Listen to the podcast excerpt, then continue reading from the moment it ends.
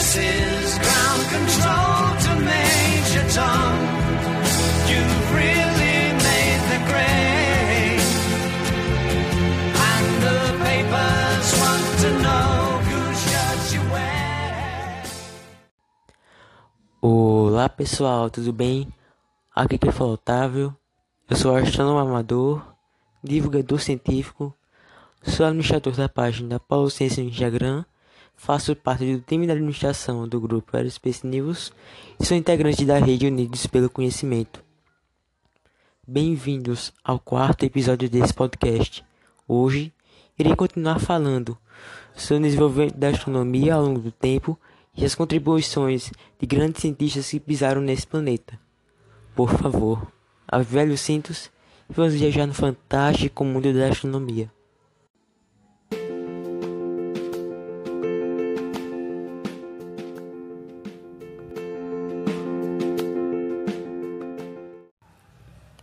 No episódio passado, vimos o brilhante desenvolvimento astronômico dos povos mesoamericanos e as suas grandes descobertas antes do descobrimento da América por parte dos europeus.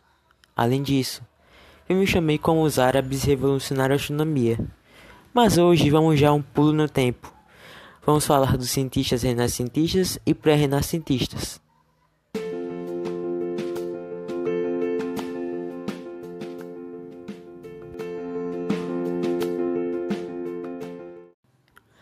Enquanto o modelo geocêntrico estava realmente consolidado entre os religiosos da Idade Média, um cara chamado Nicolau Copérnico, em um livro chamado Pequeno Comentário, apresentou as suas primeiras ideias sobre o heliocentrismo.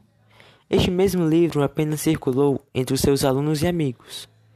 No mesmo, ele dirigia várias críticas ao modelo geocêntrico, afirmando que o mesmo entrava em conflito com a chamada regra do movimento absoluto, que, segundo a mesma, tudo deveria se mover uniformemente em rotação em torno da Terra. Mas o modelo utilizado na época, o modelo ptolomaico, não seguia essa regra. Após algum tempo, ele publicou um outro livro chamado Das Revoluções aos Corpos Celestes, em que o mesmo apresentou o seu modelo heliocêntrico, que de cara explicou várias coisas e, naturalmente, explicou os movimentos retrógrados dos planetas, e afirmou que a cada volta que o, que o planeta Terra completava em torno do Sol, se completava um ano, e, que o movimento da Terra em si mesma seria responsável pelo dia e noite. Mesmo concluindo a obra, por meio de suas observações em 1900, 1530, a obra final, com seis volumes, chegou em suas mãos pouco antes de sua morte, tendo alterações e emendas sem o seu prévio conhecimento.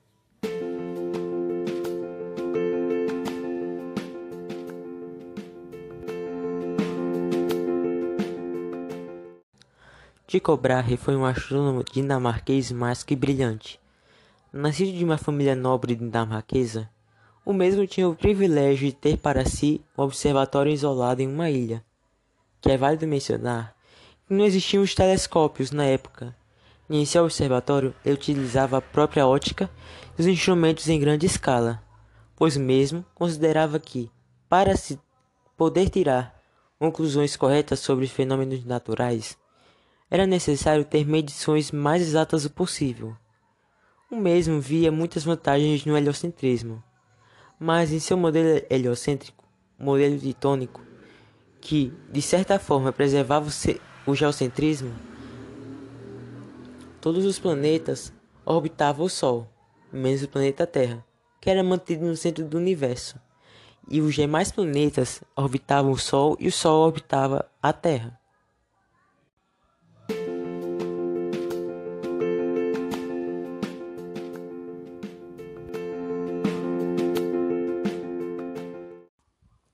Este foi uma das peças-chave da Revolução Científica. Johannes Kepler.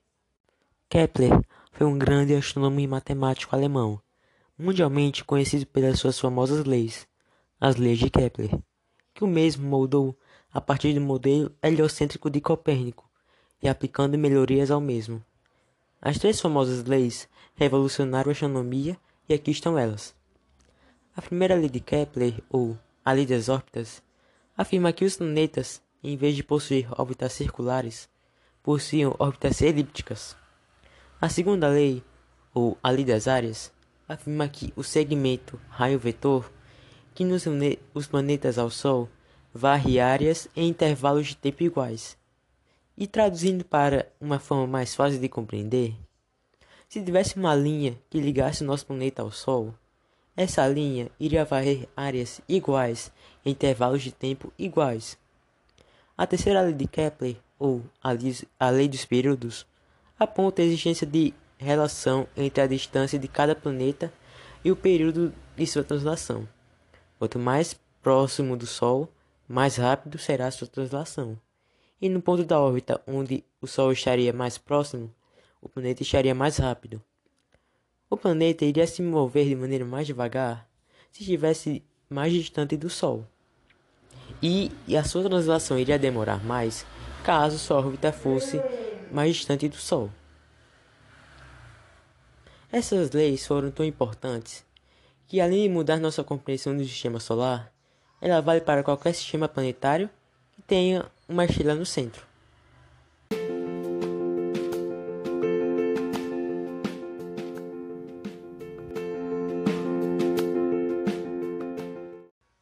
Este, sem dúvida nenhuma, foi uma chave de ouro para tudo mudar na astronomia. Galileu Galilei. O mesmo foi o primeiro astrônomo a utilizar um telescópio para fins astronômicos, que é válido lembrar que na época os telescópios eram utilizados para ver a aproximação de navios em portos, por exemplo. Ao apontar a sua pequena luneta para Júpiter, ele percebeu, de primeira, a existência de três pontinhos ao lado de Júpiter.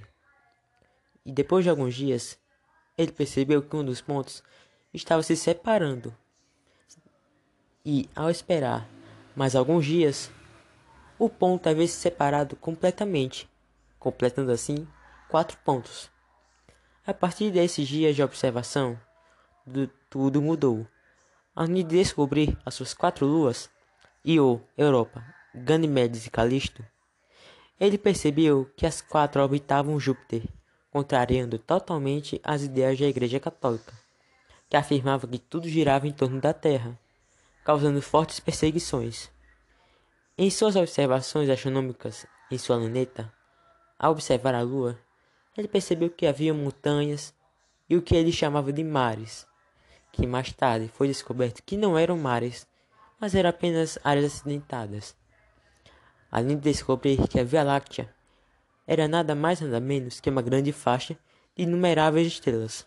Um fato curioso é que, ao observar Saturno, ele imaginou que a estrutura, que hoje chamamos de anéis de Saturno, eram duas orelhas, que apenas mais tarde, com a melhoria dos telescópios, descobriu-se que era um fino anel que rodeava Saturno.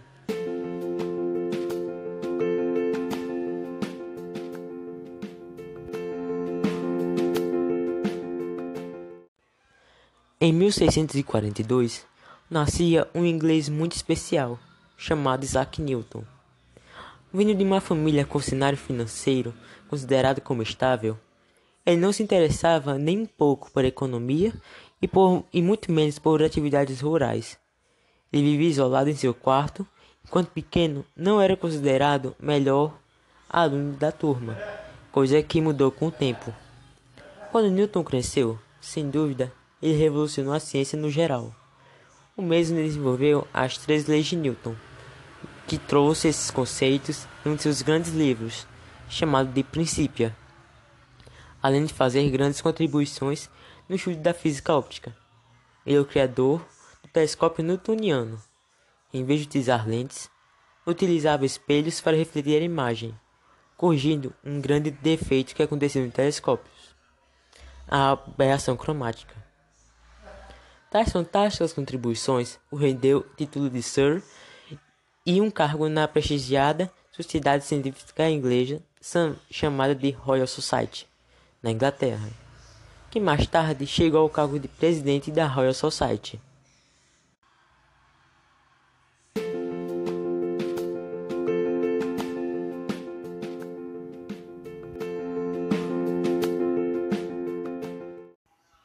Muito bem, Esse foi o quarto episódio desse podcast.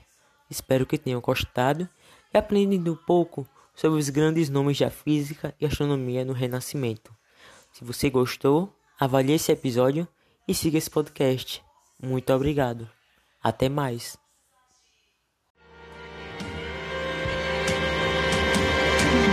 This is ground control to Major Tom.